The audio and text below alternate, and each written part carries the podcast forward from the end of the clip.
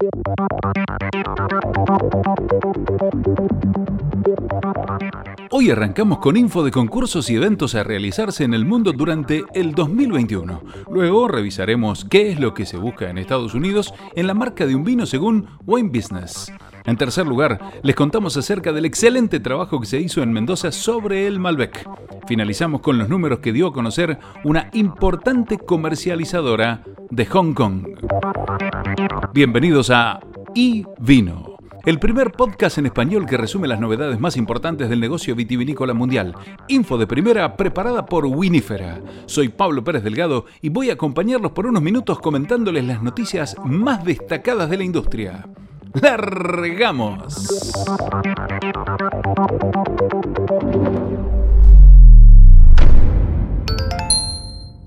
Calendario de concursos y eventos actualizado para el 2021. Como todos los años, Wines of Argentina relevó y difundió un calendario de concursos para vinos de interés para las bodegas argentinas que quieran participar. En este 2021, sin embargo, las fechas pueden variar y postergarse hacia adelante según la virulencia de la pandemia y las medidas que cada país anfitrión disponga. Se destacan International Wine Challenge durante abril y Decanter a celebrarse en junio en Reino Unido y Tex Some en abril y Sommelier Choice Award con degustaciones durante mayo en Estados Unidos. El domingo pasado culminó Mundus Vini en Alemania y Decanter Asia 2021 aún no tiene fecha definida, pero la inscripción está abierta. Para mayor información, consulta nuestro blog. ¿Qué es lo que estás escuchando, hijo? No creo que te agrade. ¿Y por qué no?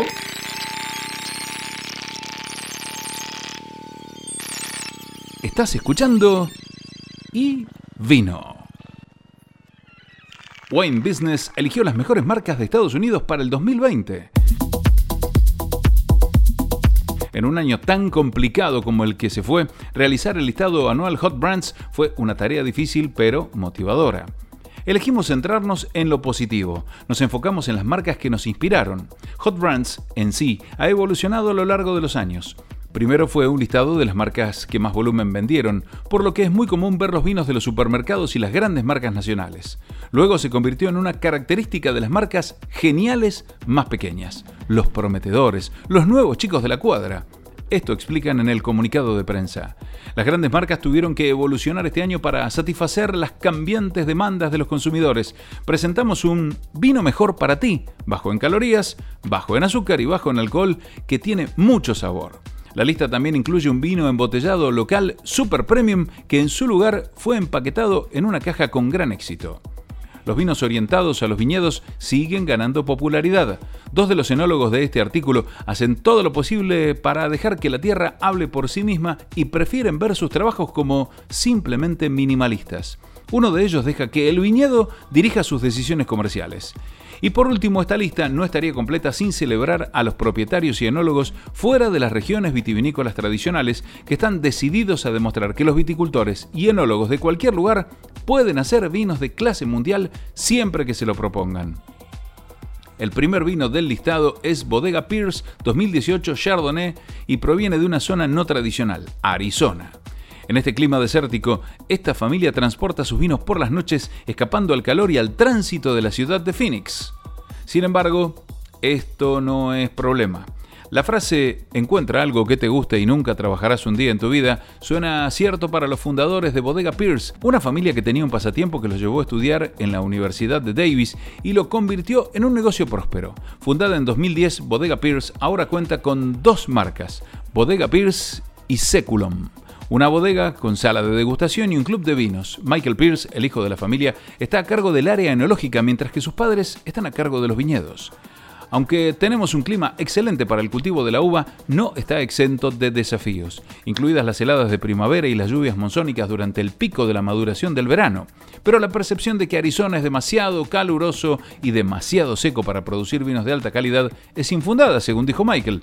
Esa verdad se evidencia en este Chardonnay, del cual su hacedor cuenta que es completamente respetuoso del área y no debe compararse. Una de las mejores analogías que he escuchado es que cuando intentás ir tras un estilo de vinificación, por ejemplo un Borgoña blanco, no intentes ser ellos, intenta ser el cover, dijo. Si estás tocando una versión de la canción del éxito, no querrás simplemente emular su éxito. Quieres crear tu propia versión. En algunos casos, esas versiones de las canciones son incluso mejores. Si bien a menudo se lo compara con un Chardonnay al estilo del viejo mundo o incluso se lo compara directamente con los Chardonnay de California de las últimas décadas, eso no es lo que es. Este Chardonnay está impulsado por la acidez y resalta los aromas de frutas naturales que pueden producir las uvas de Arizona. En nuestros próximos episodios seguiremos analizando algunas de las marcas de este listado en busca de sus factores diferenciadores y razones de éxito.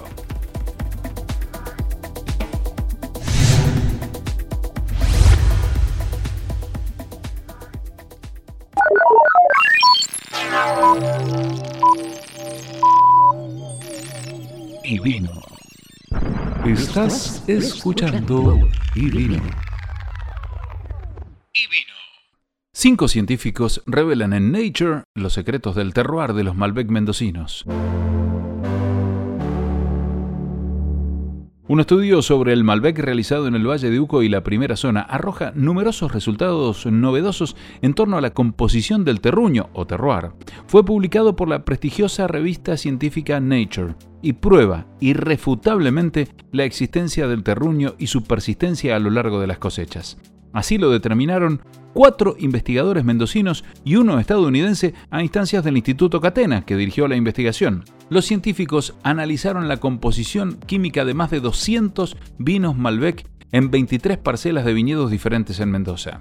Pudimos predecir con un 100% de certeza la cosecha de cada vino de nuestro estudio a través del análisis químico. Esto lo dijo Laura Catena, integrante de la familia de vitivinicultores y fundadora del Instituto Catena del Vino en 1995. Mendoza es uno de los pocos lugares en el mundo con terruños de vino sorprendentemente diferentes a distancias cortas. Esto lo dijo Catena sobre el estudio de la revista Decanter, quien también es enóloga de cuarta generación en bodega Catena Zapata. Por primera vez este muestra que el efecto terruño se puede describir químicamente de una cosecha a otra en regiones más grandes, así como en parcelas más pequeñas. Esto también lo explica Roy Urbieta, uno de los enólogos que participó en este importante estudio y que habló con estrategias y mercados. Empezamos un proyecto que fue mi tesis, que es mi tesis doctoral, para entender el Malbec en mucho más profundidad al nivel de parcela. Ah, imagínense que una parcela es un lugarcito muy pequeño en un viñedo que tiene el suelo homogéneo en, ese, en esa partecita y que salen vinos que tienen características totalmente distintas al resto. Bueno, empezamos ese trabajo, la idea fue hacer múltiples años, tres años consecutivos, seleccionar parcelas distribuidas en tres regiones grandes de Mendoza, como es la zona este, la primera zona, como es Maipú y Luján de Cuyo, y la zona del Valle de Uco, principalmente bueno, los tres departamentos, Tunuyán, San Carlos y Tupungato. Y dentro de ahí tenemos parcelas distribuidas en 12 indicaciones geográficas. Indicaciones geográficas son distritos o límites políticos que indican que un, vino viene de ese lugar, las uvas vienen de ese lugar. Y de ahí teníamos 23 parcelas distribuidas en todos esos lugares. es una tratar de representar lo que, pasaba, eh, lo que pasa en Mendoza. Hicimos esos vinos en formas estandarizadas, digamos, sin el factor enólogo, eh, por triplicado, digamos, para saber cómo es la variabilidad también en la elaboración. Agarramos esos vinos sin roble y le medimos como la huella dactilar que tiene a nivel químico. Y después, a través de, de análisis estadístico, empezamos a ver cómo el año influye en esa composición química y encontramos que podíamos discriminar fácilmente las tres añadas de estudio. Cosa que si vos me traes un vino de esos, aunque vos no me digas cuál, de qué añada es, yo te la puedo predecir con un 100% de exactitud. Y después nos fuimos por regiones, a regiones más grandes, a ver si pasaba lo mismo, a ver si nosotros podíamos predecir o no cómo se, cómo se distribuían esas características químicas, a regiones grandes, a departamentos, ver cómo se distribuyen las indicaciones geográficas y después a nivel de parcela. Lo más novedoso de este estudio es que introduce el vino de parcela en la, bibliografía científica, como lo es un climat de la Borgoña, que son lugarcitos súper específicos donde se producen uvas, que son vinos características distintas. Comprobamos que el terroir existe, es una, en este caso nosotros eh, pudimos identificar que independientemente del año nosotros podíamos predecir el lugar de donde venían a distintos niveles. Eh, y justamente es uno de los estudios más grandes de terroir del mundo, porque justamente están involucrados 201 vinos producidos en tres años. Hoy, por primera vez en la literatura científica, el cru francés recibe un nombre español, Parcela, porque los vinos estudiados en el Instituto Catena del Vino eran de Mendoza, Argentina. Entonces, Roy Urbieta, Gregory Jones, Fernando Bullema, Ariel Fontana y Rubén Bottini, director del Instituto de Veterinaria, Ambiente y Salud de la Universidad Massa, buscaron saber qué es lo que hace único a un vino. Comprobaron entonces que con el análisis químico de la bebida se puede probar científicamente la singularidad de un vino de acuerdo con su lugar de origen, el terroir, terruño del que tanto se habla en el mundo del vino. Estás escuchando y vino. Left front, right front, right rear, left rear. Una comercializadora de Hong Kong ve esperanza en el futuro del vino. La empresa Wines Link anunció los resultados de la compañía para el tercer trimestre del 2020. Allí se refleja la creciente tendencia de recuperación en la industria del vino en Hong Kong, impulsada por la expansión del comercio exterior y canales como supermercados y tiendas. En el anuncio se reveló que los ingresos del tercer trimestre mejoraron en un 7,3%, mientras que el beneficio bruto del trimestre aumentó un 46,3%. Durante los últimos nueve meses del 2020, los ingresos del grupo disminuyeron apenas un 7,2% con respecto al mismo periodo de 2019. La disminución fue causada obviamente por el brote de COVID-19, sin embargo, los ingresos del trimestre muestran una recuperación gradual en las ventas. Según la empresa, el margen de beneficio bruto relativamente más alto se registró debido al aumento en las ventas de vinos tintos premium coleccionables muy buscados que arrojaron un margen de beneficio bruto relativamente más alto. La compañía señaló la transformación digital de su negocio en 2020. Implementaron su plataforma de comercio electrónico para mejorar aún más su negocio de vinos finos y de lujo, apuntando al vino tinto con precios de venta de 1.300 dólares por botella o más. Además, han desarrollado y lanzado una plataforma de subastas en línea, cuya primera subasta en línea de vinos raros y finos se llevó a cabo del 25 de enero al 7 de febrero de este año. Los lotes clave en esta subasta incluyen una botella de Nabucodonosor, o sea, de 15 litros del año 2000 de Chateau Mouton Rothschild, una botella de 1985 de Henry Jair Richburg Magnum y una vertical de 60 botellas de Penfolds Grange Vertical Collection entre 1951 y 2010. Además de la plataforma de subastas en línea, la compañía también expandió su geografía al establecer una oficina en Shanghai, China, para promover sus productos y expandir su red de ventas a través de diversas actividades de marketing y ventas que incluyen cenas de vino, clases magistrales, viajes de vino y excursiones.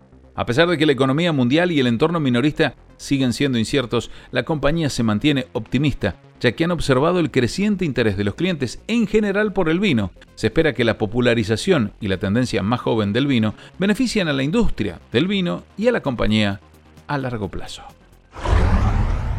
Estás escuchando y vino.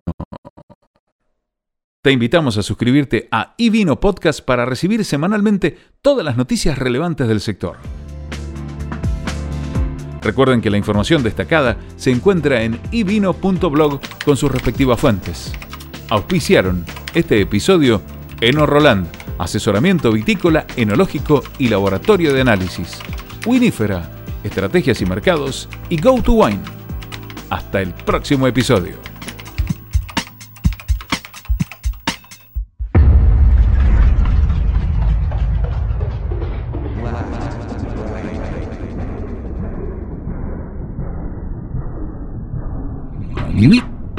Одна